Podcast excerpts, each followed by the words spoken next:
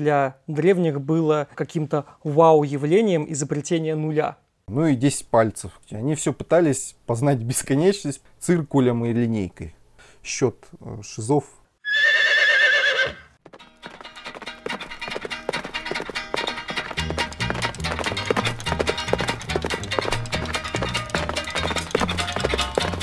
Привет, у микрофона Скептиконь, а это значит, что вы слушаете подкаст о науке и критическом мышлении и обо всем, что хоть как-то связано с наукой и критическим мышлением. Это первый выпуск в 2021 году. У меня последнее время было много тем, которые очень косвенно были связаны с наукой. Мы там и про вино, и про современное искусство, и про экстрасенсов, про все на свете. И сейчас нужно как-то вернуться к корням, поговорить прям про науку и про такую прям а, основу основ, про математику. Вот, но так как я в этой теме не бум-бум, я в естественных науках очень сильно плаваю, а поэтому помогать говорить мне умные вещи про математику будет Александр Карасев, математик, младший научный сотрудник Уральского отделения Российской Академии Наук и по совместительству один из сценаристов научно-популярного канала «Макар Светлый». Привет, Александр! Привет, привет. Но вначале, как обычно, я хочу сказать спасибо тем, кто поддерживает Скептиканя на Патреоне. А, надеюсь, вы будете делать это и в этом, в наступившем году. И ничто вас не остановит. А, отдельно я хочу сказать спасибо Майе Половицкой, Алексею Уматову, Максиму Перову и Алене Евтеевой. Итак, Александр, математика. Самый популярный вопрос, э, который я встречал, когда готовился к теме, и который мне самому на самом деле не, не дает покоя, э, что я для себя не совсем могу ответить на вопрос, э, что такое математика. Одни говорят, что это, ну, это наука, другие говорят, что это не наука, это язык науки. Можешь ли ты сказать, какой точки зрения ты придерживаешься, и почему, и в чем разница?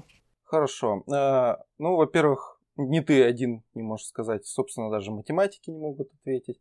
Наверное, можем даже сказать, что математика имеет философию, философию математики куда более большую, чем философия науки естественной. Если вопрос естественной науки, они довольно сейчас, можно сказать, довольно просто формулируются, там можно договориться о чем-то, то насчет математики там совсем все. Мы даже, да, не можем даже обозначить это как науку. Ну, я придерживаюсь точки зрения так. Э, я не согласен с тем, что математика это язык прям науки. Язык это все-таки только средство общения. Математика содержит в себе и какое-то средство э, рассуждения, каких-то э, получения каких-то выводов.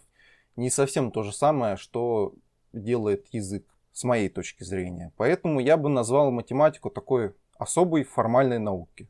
Да, у нас есть естественные, есть гуманитарные, а есть вот формальные науки, логика и математика, которые занимаются вот изучением некоторых абстрактных объектов, которые не относятся к реальности. Вот, я как раз хотел тебя спросить про то, что такое предмет математики. Потому что ну, у каждой науки есть предмет изучения.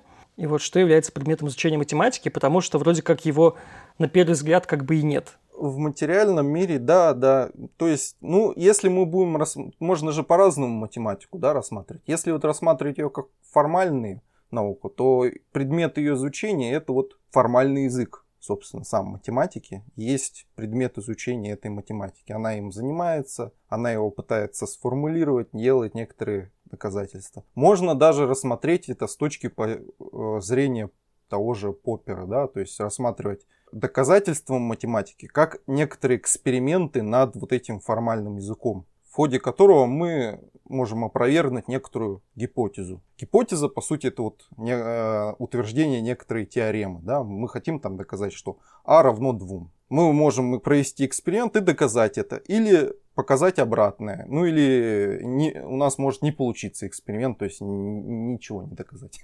Тоже такое может быть. То есть в этом смысле математика представляется вот как тоже некоторая экспериментальная наука, но она не работает с реальностью, да, мы, то есть мы изучаем некоторые абстрактные системы. А что это такое конкретно сформулировать, ну, не так просто, на самом деле. В этом, собственно, вся проблема формулирования математики как науки и всей ее философии. Мне просто всегда казалось, э, что математика — это что-то вроде правил игры.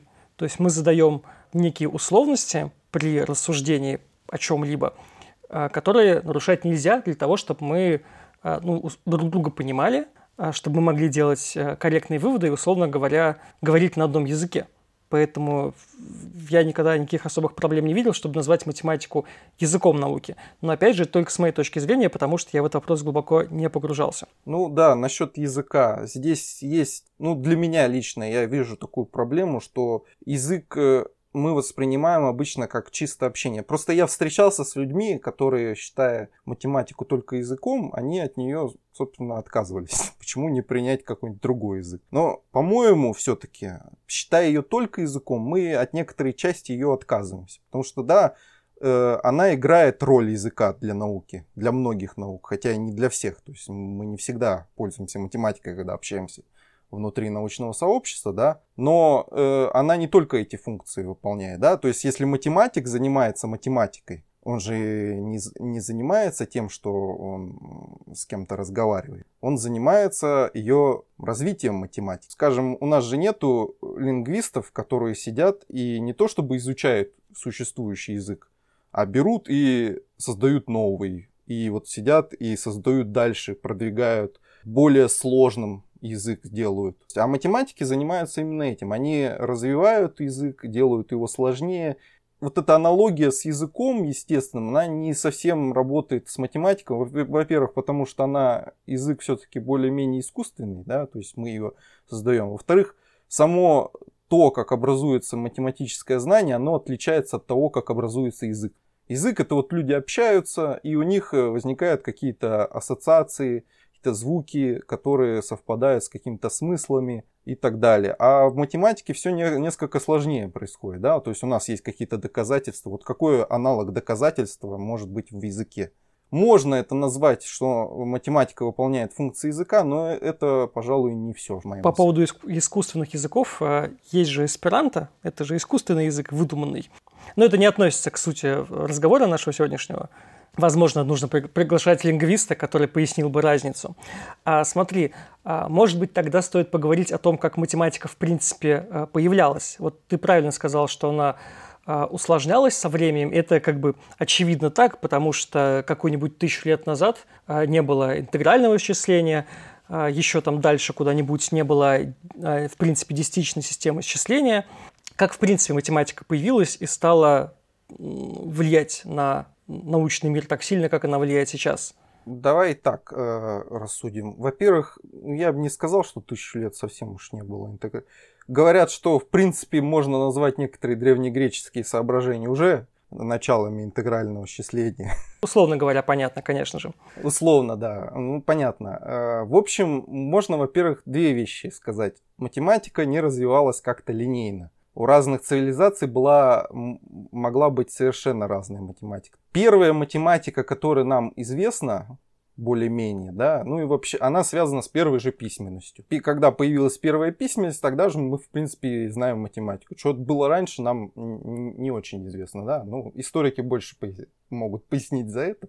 Но, в принципе, вот шумерская математика, вавилонская математика, это первая, которая у нас появляется – и она же, пожалуй, гораздо сложнее и богаче, и интереснее, чем, наверное, египетская или там римская, например, или еще какая-то. То есть те, которые появились в других цивилизациях, как-то не особо интересно. С другой стороны, эта же вавилонская математика, она практически не оставила никаких следов в нашей цивилизации. Мы больше наследники как-то вот древних греков, египтян, чем наследники вот этой вавилонской системы. Хотя она оставила следы, известные нам это в астрономии и со временем. Да? То есть у нас все системы, которые связаны с шестидесятиричной, мы считаем их, в принципе, относящиеся к вавилонянской истории. То есть время мы меряем, потом градусы, которые круг да, разделяют, э, угол да, мы делим тоже. Ну да, не температура. Да, э, то есть это величины, которые прежде всего были связаны с астрономией. А так как вавилоняне добились небывалых совершенных э, высот в астрономии, да, то есть у них там довольно очень точные вычисления на самом деле, движения планеты и всего остального. То есть мы даже сейчас вот расшифровывая эти таблички, можно выяснить, что там очень точные вычисления. Тогда, соответственно, вот это наследство от них и осталось, да, то есть время у нас связано с астрономией, и вот э, круг, да, то есть это небо мы делим на 60 частей, тоже некоторым образом связано с астрономией. Вот такие следы остались. Но в принципе это вот эта вот математика, она как-то пропала вместе с шумерской цивилизацией, да, и все. Можно сказать, что там конец света, можно сказать, что случился, и математика исчезла. Э, тут главное понять, что математика четко связана с появлением цивилизации. Когда у нас появляется цивилизация, нам нужно считать коров, платить налоги. Вот это все подразумевает развитие некоторого математического аппарата. Без него просто становится никуда. По-видимому, это связано вот с таким. Хотя есть некоторые различия, да, то есть, э, например, шумерская цивилизация, казалось бы, не такая развитая, как древнегреческая, да, но математика у ней была, ну, наверное, даже богаче, по крайней мере, вот в численных вычислениях там она была достаточно богата, но, по-видимому, шестеричная была система довольно сложная, специалистов было немного, поэтому они просто все вымерли к моменту появления новых систем. Древнегреческая математика отличилась тем, что у ней впервые вот появились некоторые теоретические соображения. Да? То есть то, что мы сейчас считаем саморазумеющимся для математики, это доказательства, там, теоремы, вот это все. Э, вообще говоря, для древних это было не нужно. Да? У нас есть рецепт, как считать. Нам зачем что-то еще знать. Да? То есть мы считаем, мы считаем, и все. Доказательства не нужны. Это такое было соображение древнегреческое. По-видимому, оно было связано с их философским развитием. То есть, как они э, де- делали философии, постарались доказывать, там, рассуждать. Также они это же применили и к математике, и появилась древнегреческая математика. То есть, можно сказать, что они стали делать математику более абстрактной какой-то? Да, в некотором смысле. Хотя на самом деле, если вот ретроспективно смотреть на прошлое, да, она в принципе всегда была абстрактной. Но вот эту абстрактность не понимали на самом деле. До, до, до сих пор многие ее не понимают.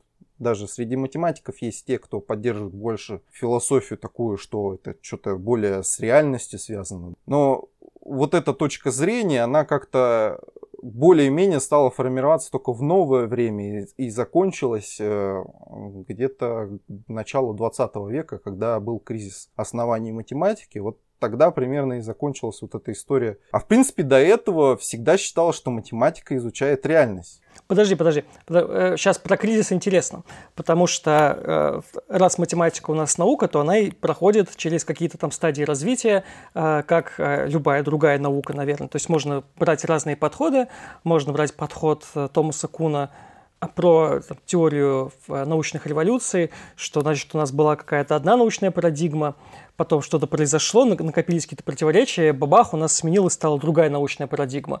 А, то есть к математике, получается, это правило тоже применимо? Тоже. Я, в принципе, не знаю таких вот э, явлений, которые бы развивались чисто линейно. То есть тут тоже были кризисы. Можно вот Первый кризис сказать, что это шумерская, когда математика пропала, тогда уже. Второе, более-менее изменение такое революционное было в, в Древней Греции, когда появились некоторые доказательства. Потом кризис случился, когда древнегреческая математика пала, можно сказать, вместе со всей цивилизацией, тоже она исчезла. Она до этого застопорилась э, из-за того, что древние греки слишком ушли в геометрию, и никак эту геометрию с обычной математикой связать, ну, с числами не могли практически. У них все что-то это не получалось, а геометрия нормально у них развивалась. Так как я не математик, мне не совсем понятно, вот э, как научный кризис проявляется в математике. То есть вот ты говоришь, у них геометрия была окей, но с числами не связать не могли, и для меня это звучит просто как какой-то набор букв, то есть я вообще не могу представить, о чем идет речь. То есть можно это, вот эти вещи вот эти кризисы как-то простым языком э, объяснить, или же это настолько нужно быть в теме, там, иметь математическое образование, чтобы понимать, э, насколько там все было критично? Нет, нет, здесь, конечно, все довольно просто. Ну, вот знаешь Декартову систему координат? В школе проходил, да в школе проходим. То есть для нас это совершенно естественно. Вот этого в Греции не было. Это, собственно, Декарт придумал. Ну, в его время это придумали. Не он один там, конечно, постарался. Но, в принципе, можно это к нему приписать. Вот этой связи, как бы, между геометрией, да, рисуночком и числами, да, ее не было в Греции. То есть э, греки просто рисовали картиночки. Ты рисуешь линию, рисуешь, она там пересекает. Как это связать с числами? Для нас сейчас это очевидно. Ну, координат, то есть систему рисуешь, там появляются у тебя сразу уравнения, вот это вот все, то есть можно как-то связать алгебру и геометрию. А в, ге... в Древней Греции была геометрия и отдельно как бы вот, арифметика, и все. а между ними никакой связи нет. То есть у них были какие-то мысли вроде пусть линия там будет единицей, а круг там двоечкой, вот что-то такое было. Такие связи между числами, которые не очень полезны для математики, скажем так. Вот об этом я говорю. То есть, э, когда я говорю застопорилась геометрия, я имею в виду, что они э, много занимались геометрией, но ее не связывали с арифметикой. То есть у них вот эти геометрические вычисления, это было по сути черчение циркулем и линейкой. И теоремы точно такие же были, да, то есть есть аксиоматика, есть какие-то доказательства из этой аксиоматики. Можно мерить длину, да, э, некоторых отрезков, но вот такой связи, которую мы знаем со школы, для нас она более-менее естественно, у них этого не было. Вот я про это говорю, когда говорю, что был кризис. Ну, этот кризис, он принципе считается кризисом, потому что мы сейчас уже со своей стороны знаем, что много вот из вот этой существования вот этой декартовой системы координат очень много чего потом следует. Какая там прямо очень много математики следует. Вот просто вот этот момент небольшой, небольшая догадка, из нее потом вытекает очень много красивых следствий. Можно применять э, арифметику к геометрии. Геометрия может переводиться в алгебру. И все это, и эта взаимосвязь много чего рождает. Поэтому мы, можно назвать это кризисом. А с позиции древних людей это они занимались и занимались. То есть они этого не замечали. Меня это рассуждение навело еще на пару вопросов, но которые я задам чуть позже, потому что я вспомнил один важный момент. Ты мне за кадром рассказал про то, что для древних было каким-то вау-явлением изобретение нуля. Можешь пояснить, насколько это было вообще неожиданно и значимо для математики? Да, ноль довольно интересное число. Во-первых, ноль, он вообще встречается, в принципе, уже вавилонян. Хотя там это скорее используется как знак вот именно в позиционной системе счисления, да, пропуск, пропуск хода. ну, то есть пропуск, когда у нас нет там десятков, да, но есть сотни единиц, мы нолик ставим, да, это для нас привычно. И в принципе ноль вот он из позиционной системы как бы появляется. А вот ноль как число, как полноценное число, оно не осознавалось в принципе очень-очень долго. Да и сейчас, кстати, многие считают, ну как как можно посчитать ничего? Вот лежит один, одно яблоко. Это один. Два яблока лежит. А если яблоко не лежит, то что я считаю? Такое рассуждение во многом останавливало не только древних людей, да, это останавливало даже людей, в принципе, в новое время. Ноль полноценным числом э, стал довольно поздно. Я имею в виду полноценным числом, то есть он вписался в арифметику. 0 плюс 1 можно написать равно 1, например. Да? Сейчас для нас вот эта вся арифметика, она в принципе э, естественна. Да? То есть мы можем спокойно нуль, нулем оперировать как числом. Единственное, что он, на него делить нельзя, и все. Да.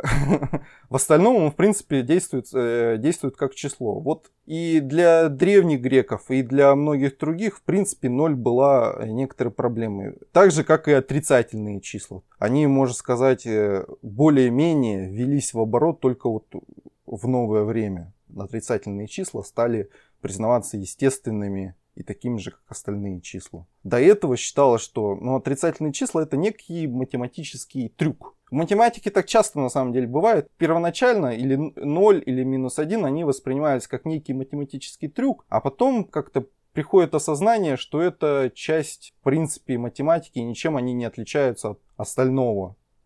Что, в принципе, математика это набор математических трюков.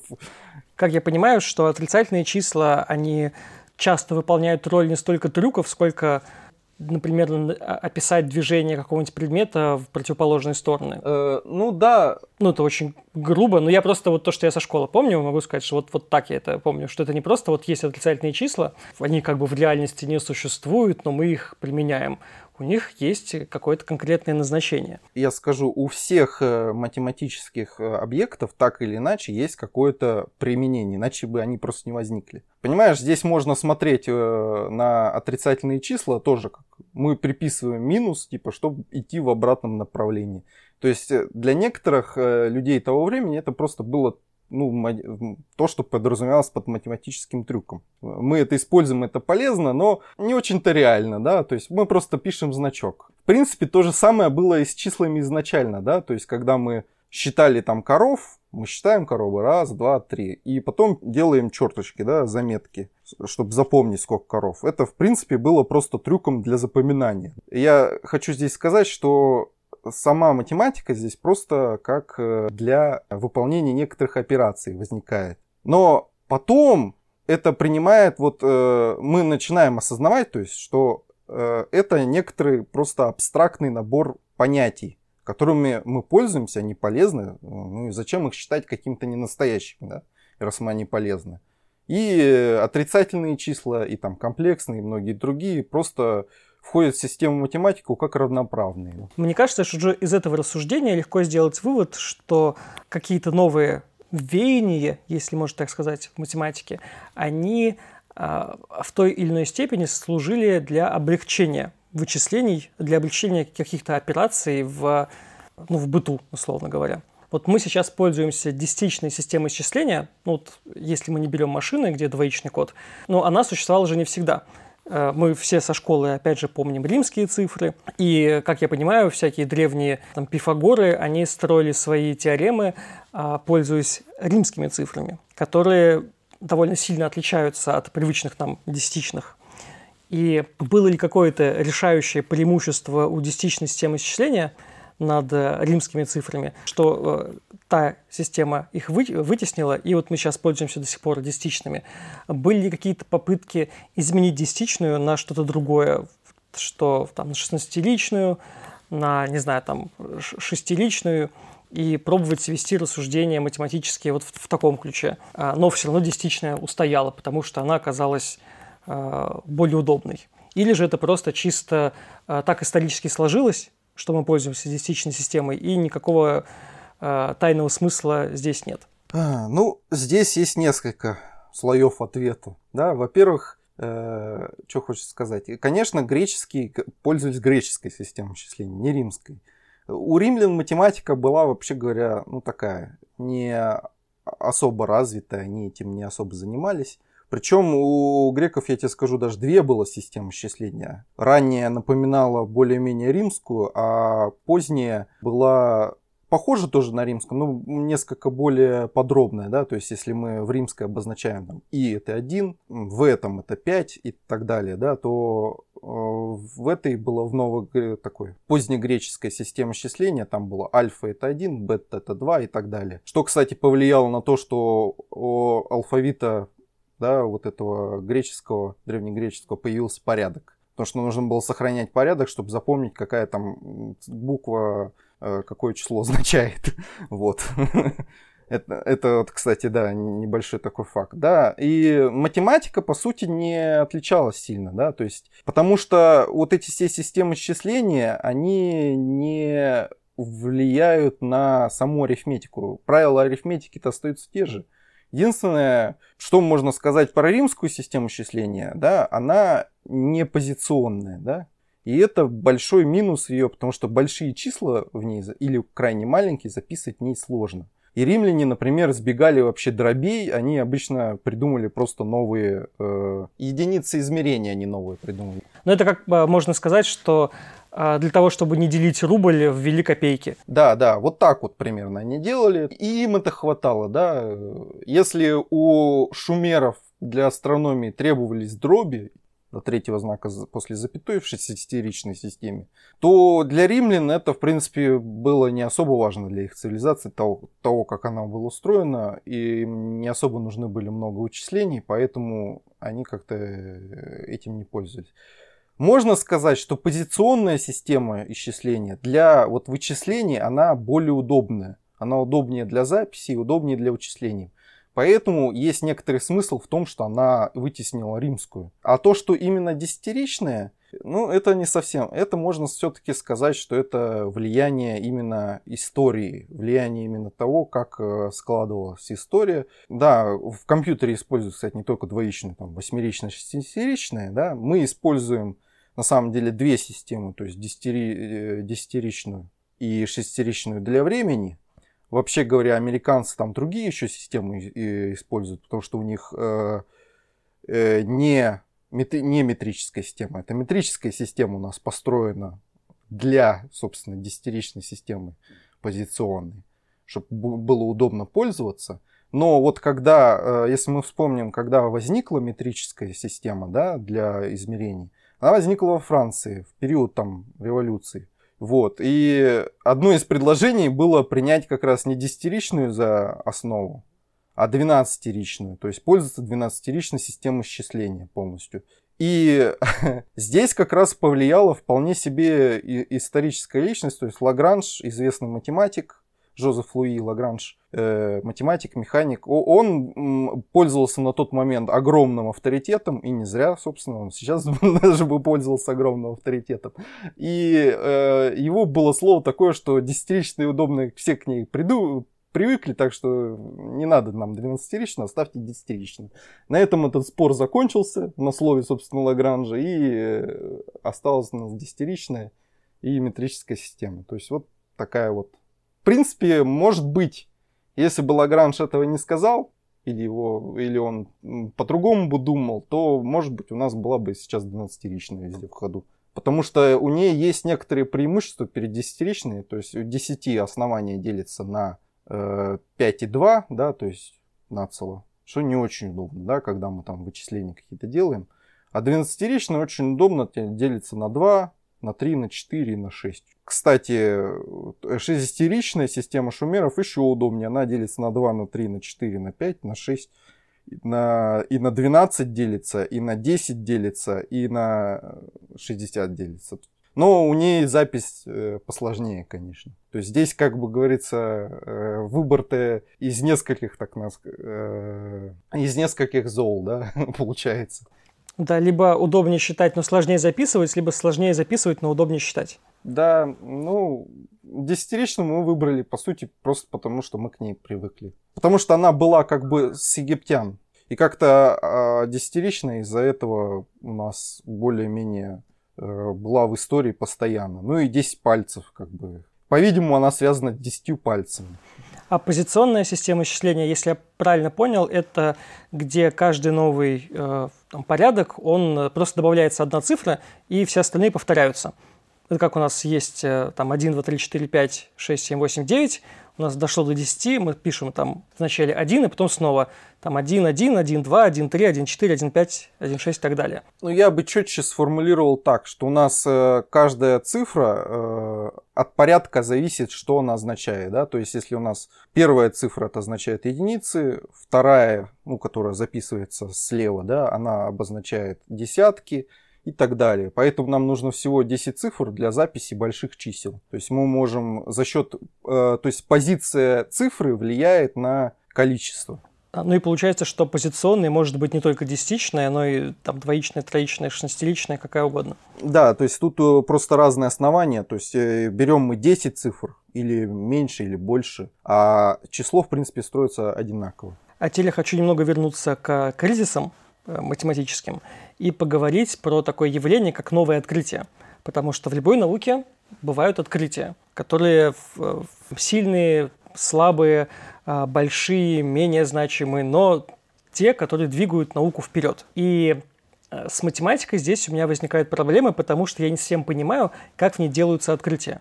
Вот было время, когда логарифма не существовало. Потом, я не помню, кто его придумал, то ли Ньютон, то ли кто-то еще, то есть была какая-то задача у ученого, что он такой, вот э, нужно как-то решить, я не знаю, как ее решить, я введу новое правило в математику. Или же это происходит э, как-то вообще по-другому, и я сейчас все неправильно описал. Я уж не, я тоже не особо помню, кто там придумал логарифм. Насколько я помню, его изобретение было связано... Вообще логарифм был полезен до изобретения компьютеров для сокращения вычислений. Поэтому он был одним из основных способов, так э, сократив жизнь, сократив вычисления для астроном. Да, вот я как раз это имею в виду, что его же какой-то момент не существовало, и он как-то появился, потому что он был удобен.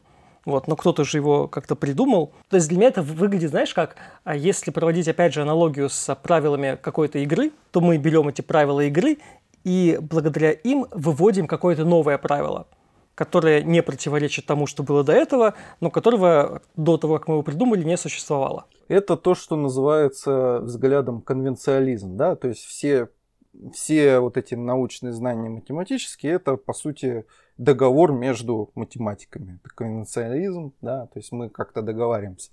Можно так на это смотреть, в принципе, но есть некоторые но. Э, во-первых, э, не просто так, да, появляются эти правила. У нас обычно возникает некоторая проблема, э, и мы, исходя из того, что требуется в этой проблеме, пытаемся изобрести что-то новое. Но основное применение часто для, того, для вот этих объектов появившихся, оно, как правило, не, не в изначальной проблеме. Да? То есть мы можем некоторые вещи придумывать для чего-то, но потом использовать их для чего-то другого может быть, здесь стоит какой-то пример разобрать исторически. Ну, который тебе более, э, более понятен. То есть про, про логарифм это я взял с потолка, но можно, э, там, не знаю, производные интегралы, что там у нас еще есть? Ну, давай вот с математическим анализом, пожалуй, сформулируем. А, математический анализ – это у нас краеугольный камень физики, вообще, можно сказать, науки. Это одно из основных изобретений математики – это производные. Как к ним подойти, да, для чего они нужны вообще были. Изначально э, у греков было несколько задач, которые нужно было так, э, так сказать, с бесконечностью. Они все пытались познать бесконечность. То есть, например, получить, как можно получить длину окружности. Да, мы можем, а, Архимед такой вот способ представил. Вот у нас правильный многоугольник, с каким-то количеством числов. Это если число сторон бесконечно увеличить и углов, да, то мы постепенно приблизимся к длине окружности. И тем самым можем вычислить, чему равна длина окружности. Ну и π вычислить. Он так, собственно, приближал π довольно точно простыми дробями Архимед. Вот из этого метода, да, довольно полезного, при, вот чтобы некоторые вычислять величины, да, нам нужно уменьшать до бесконечности. Так, э, такой получается метод э, бесконечно малых. То есть вот такая была идея. Но появление, э, вот, собственно, понятия производных было связано, у Ньютона было связано с движением, с пониманием движения. Да? Он пытался понять, как устроено движение и вывести, например, понятие скорости. И вот эта скорость, для него это и была производная. Пытаясь осознать вот механику саму, он и выдумал фактически вот эту всю теорию для математического анализа. Причем, э, надо сказать, э, кроме него это сделал Лейбниц и совершенно из других соображений, то есть более математических, они примерно пришли к одной и той же теории. Но между ними были достаточно много различий, и все различия заключались в том, что самого понятия бесконечного малого они так и не смогли придумать. И, но метод все еще работал. Вот, да, то есть э, ответы получались, задачи решались, но оставались некоторые моменты, которые были непонятны. Вот так вот идет развитие математики. Мы начинаем с каких-то интуитивных соображений, потом появляются какие-то теории, э, немножечко интуитивные, то есть которые не могут разрешить все вопросы. То есть там э, определение так задано, что некоторые вопросы ты задаешь, но не можешь однозначно на него ответить просто из-за того, что само определение так сформулировано. Ну, в гуманитарных науках, я думаю, такое бывает, да, определение как-то сформулировано так, что ты не можешь однозначно из него выводы делать. Вот, и такое же было в математике долгое время. Потом с появлением Каши и Вейштрасса уже сформулировалась э, теория пределов, которая и стала основой для вот... То есть, вот понимаешь, получилось как бы наоборот. Теория, которая практичная, вот это производных, она появилась раньше, чем то, что ее, что, чем ее основание, это теория пределов, которая появилась довольно позже. Не сильно, но позже. Это можно сравнить, как если бы в э, не знаю, теория относительности появилась раньше теории всемирного тяготения Ньютона или нет? Ну, некоторым образом, да, можно сказать, что она раньше. Просто э, я бы сказал, здесь бы теория относительности была бы в каком-то не совсем сформулированном состоянии. То есть она бы была бы примерный набросок. Да? А вот основание ее бы получилось бы позднее четко и сформулировало бы эту теорию. Вот так вот в математике довольно ну, часто происходит, что, по крайней мере, раньше происходило. Сейчас, сейчас уже, наверное, не, не совсем так, поскольку у нас есть уже наработанные основания для прошлых теорий, мы в основном ими пользуемся. А вот э, во времена э, Ньютона это то есть, было довольно естественным, то есть появлялись теории, для которых не было оснований, по сути. Они появлялись из задач практических, но вот их практическая сторона была достаточно сложной, и для них требовалась сложная теория. Но чтобы основания для этой теории придумать, нужно сначала придумать эту теорию. Вот так вот получалось такое вот некое противоречие. Про теорию относительности даже может быть такое, что если бы наш мир был более очевидно связан с теорией относительности, да, если бы скорость света была поменьше, и мы бы наблюдали, может быть, мы бы даже не дошли до нашего развития, просто потому что догадаться до теории, вот этой теории относительности гораздо сложнее, чем до простой механики. И э, из-за того, что часто вот в это время теории появлялись из практики, может быть такое, что мы просто не можем к практике подобрать теорию. Такое, например, происходит сплошь и рядом в биологии или более сложных, то есть в теориях, которые более сложные вещи изучают там, взаимодействие людей или еще что-то. То есть там очень сложно подобрать вот эту теорию, которая связывает с практикой, чтобы потом к ней подбирать какие-то основания. И, и вот это несоответствие... То есть математике, можно сказать, повезло, что наш мир устроен э, сложно. Ну, скажем так, наш, э, нам повезло, что наш мир э, э, иногда от нас скрывает, как он устроен. У меня осталось буквально еще пару вопросов я бы хотел поговорить про так называемые задачи тысячелетия, а, насколько я, ну, не углубляясь особо, потому что меня здесь интересуют скорее не столько сами эти задачи, сколько а, принципы, про которые я сейчас а, объясню, что я имею в виду, что а, есть какие-то задачи тысячелетия, как я понимаю, они математические. Находятся они в ранге а, гипотез, что был какой-то ученый, а, который сказал, что выдвигает какую-то гипотезу. Говорит, что если вот это, то значит у нас вот так. Но при этом э, не дает никаких доказательств. И сейчас, почему они называются задачами тысячелетия? Потому что там математики над ними бьются, чтобы их как-то э, доказать. Так это или не так. И здесь у меня, во-первых, вопрос, зачем это доказательство нужно? То есть я имею в виду, что э, не очевидно ли без доказательства, что это так, как было э, сформулировано ну, тот вывод, который он сформулировал, не является ли он а, самоочевидным или самовытекающим из условия, а, что для него нужно доказательство. И если нет, то в каком статусе эти а, задачи находятся? То есть применяются ли их выводы как-то в реальных вычислениях, хотя они никак а, доказаны не были. Во-первых, да, конечно, задачи тысячелетия – это гипотезы. Некоторые выбранные просто институтом Клея, как, ну там некоторые вообще старые задачи, которые очень долго не решаются.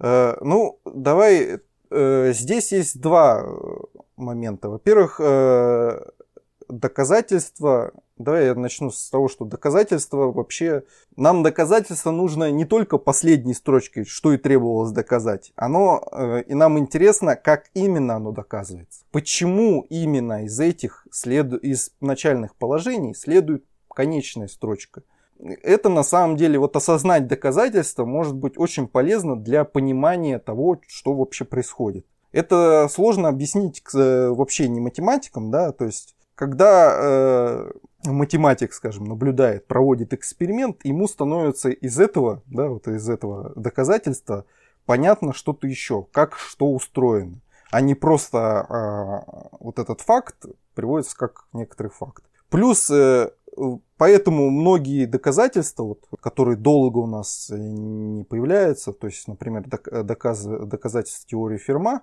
теорема Ферма, которая известная, да, они рождают очень много теорий для того, чтобы... То есть, например, доказательство теоремы Ферма более полезно не в плане самого факта доказательства, а вот э, как оно проведено.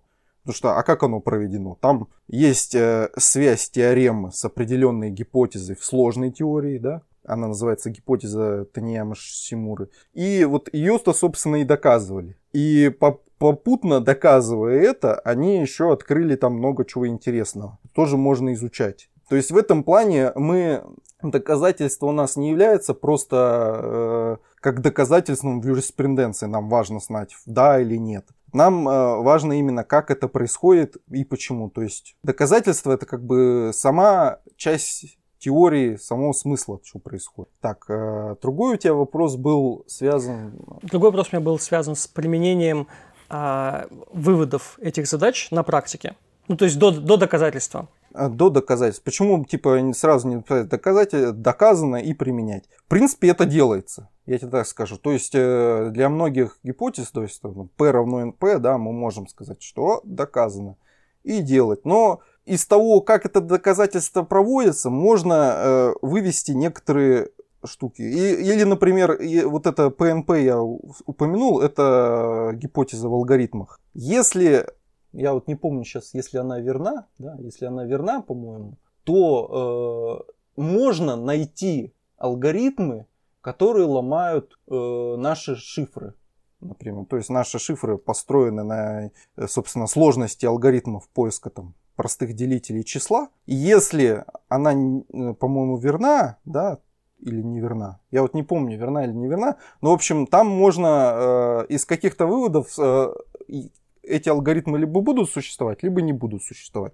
И даже, может быть, из доказательства можно э, что-то понять о том, как сделать, собственно. Как раз у меня здесь появился вопрос, а нельзя ли а, проверить, а, верна или неверна гипотеза по проверке вывода? То есть не потому, как мы шаг за шагом от а, начальных условий движемся к выводу, а просто берем вывод и проверяем его. То есть вот условно говоря, с этим примером, что если там эта гипотеза верна, то могут быть шифры, которые можно как-то взломать определенным образом.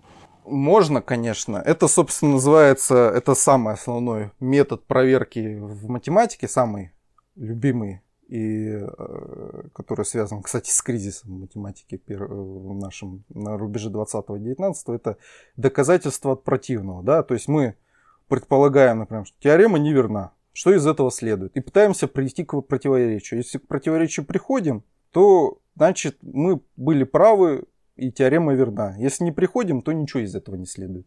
Вот в чем проблема, собственно, из-за того, что мы можем, э, из того, что у нас некоторый вывод, да, э, мы не можем прийти к противоречию, у нас ничего не следует. То есть э, здесь есть э, просто проблема в логике, которую мы не можем решить. А если мы начинаем проверять там, вот чисто подставляя, как теорему Ферма, да, числа, ища алгоритмы, еще чем-то, то нужно проверить просто бесконечное число случаев. А это нереализуемо за конечное время. И в основном все теоремы-то полезные, они как бы говорят всегда о бесконечном число, числе случаев, которые мы не можем проверить конкретными примерами за конечное время. Мы можем более-менее убедиться, но из этого более-менее убеждения как бы ничего не следует дальше двигаться там все равно не можем. Мы можем как бы, э, у нас есть вот для старых проблем особенно теории, которые строятся вот на основании того, что некоторая теорема верна, допустим, некоторая гипотеза верна. Там, и дальше строится какой-то. То есть э, здесь не стоят на месте, конечно, люди, то есть не... Я повторюсь, да, то есть доказательство цено не только своим ответом, оно и ценой, и э, самим рассуждением. Хорошо. Точнее, и в заключение я тебя хочу попросить э, набросать, знаешь, такой портрет э, математической лаборатории. Э, что я имею в виду? Что когда мы рассуждаем с биологом о его работе, то мы можем представить, что вот он приходит на свое рабочее место, там надевает халат, идет в лабораторию, там что-то в пробирках смешивает, смотрит на какие-нибудь культуры бактерий. Если это физик, физик там ходит, не знаю, разгоняет установку, ищет там бозон Хиггса. А, а, а что делает математик? Он приходит в кабинет, садится, открывает, не знаю, что там, открывает автокад, берет ручку. И что? То есть в чем состоят задачи математика? Как вот он работает в науке? Он ищет новые задачи какие-то, пытается сделать какие-то открытия. Ну, сейчас, да, прежде всего, конечно, работа математика связана с компьютером. То есть там можно проводить некоторые численные эксперименты для сложных теорий. Это обычно довольно актуально, потому что численные эксперименты могут сразу твою гипотезу как-то подтвердить, опровергнуть и навести тебя просто на какие-то соображения. Например, то есть здесь даже то же самое, что происходит в естественных науках, да, мы из эксперимента, из его ответа можем сделать какие-то выводы. Даже если он не подтвердился у нас, и тем более в том случае, когда он у нас не подтвердился, потому что из расхождения можно сделать гораздо больше выводов, из совпо... чем из совпадения. Ну, работа математика, да, представляет собой иногда это бумага. То есть у меня лично лежит куча листов А4, где, чтобы быстро взять, что-то записать. А так, скажем, я бы сказал, что лаборатория математика больше в голове, чем вместе, поэтому большинство работы происходит не на рабочем месте, а где-то в пути, в дороге, где-то лежа, когда думаешь над чем-то, то есть основная работа, да. За компьютером обычно или вот так вот за столом а, основное время затрат это либо какие-то численные эксперименты, либо просто чтение. Чтение бесконечных трактатов по математике, потому что по математике написано очень много всего, и поэтому основная проблема, как правило, э, найти нужное тебе. Ну вот если мне изначально работа математика представлялась чем-то похожим на работу инженера, то сейчас она мне представляется больше похожей на рабочий день философа, что он ходит, думает, что у него лаборатория в голове, и он читает книжки. Да, то есть, ну, здесь, конечно, есть разница, да, какой там математик. Занимаешься ты алгоритмами или занимаешься ты...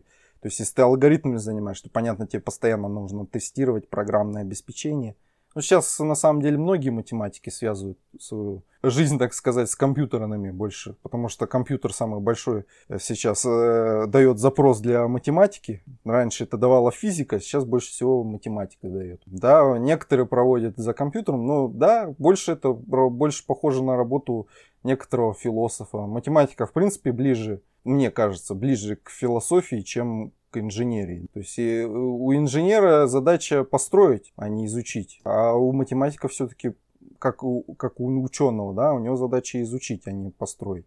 Ну что я могу сказать, Александр? Получился довольно содержательный разговор. Я старался максимально из него понимать э, все, что мог, и переводить как-то, например, понятных мне аналогий, и уточнять у тебя, правильно я вообще понял или нет мой кругозор несколько расширился. Я надеюсь, что кругозор моих слушателей тоже. Хотя бы стало лучше представляться, чем математик в принципе занимается и как появлялись математические открытия. А, на этом мы будем заканчивать основную часть э, нашего подкаста. Но, как обычно, я не могу оставить своих патронов без послекаста, где мы еще с Александром немножко посидим, потрендим и обсудим таких э, замечательных людей, как математические фрики – потому что не только в какой-нибудь физике бывает а, альтернативная физика, не только в медицине бывает альтернативная медицина, которая непонятно как работает. Оказывается, в математике тоже можно нафричить, и бывает это иногда даже смешнее, чем истории или той же физики. Всем спасибо, что э, дослушали этот выпуск до конца. Если вы слушали этот э, подкаст в Apple подкастах, то поставьте ему где-нибудь там пятерку, напишите отзыв, я буду вам очень признателен. Это поможет э, скептиканю как-то немножко продвинуться вверх по каким-то там Apple рейтингам.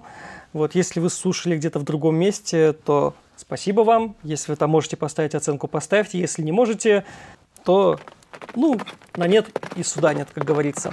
Всем спасибо, всех люблю, всем пока. Всем пока. Thank you.